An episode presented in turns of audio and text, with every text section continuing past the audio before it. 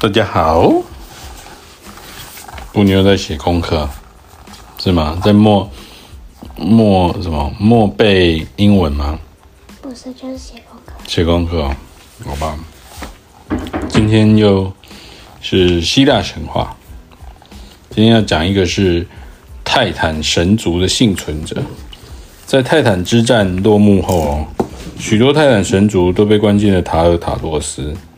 可是啊，不是所有的泰坦神族都被封印，亚特拉斯就是其中的一个。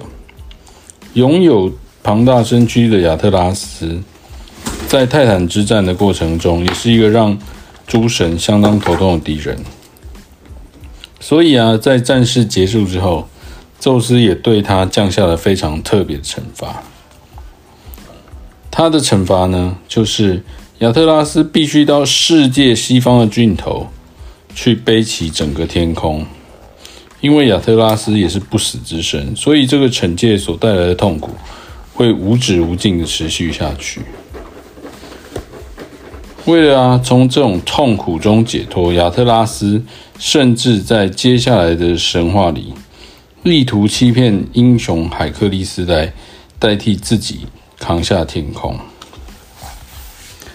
他有有一天呢，海克力斯为了打听能长出黄金苹果的赫斯帕里德斯庭园，哦，这好难念哦，赫斯帕里德斯庭，赫赫斯帕里德斯庭园在哪里？亚特拉斯表示：“我可以去帮你摘金苹果，但是希望你可以帮我扛一下这个天空，好吗？”他这根本就是扛扛着地球吧，是吗？可是啊，归来的亚，归来的亚特拉斯，就是回来的亚特拉斯啊，却不愿把天空给接回来。这时候海克力斯就跟他讲说：“我可以帮你一直扛下去，但你可不可以示范一下要怎么扛才会比较轻松呢？”原本想要欺骗海克力斯的亚特拉斯听到了这番说辞。又把它示又示范了一下，把它背回去，结果没想到它就继续一直背下去了，是不是？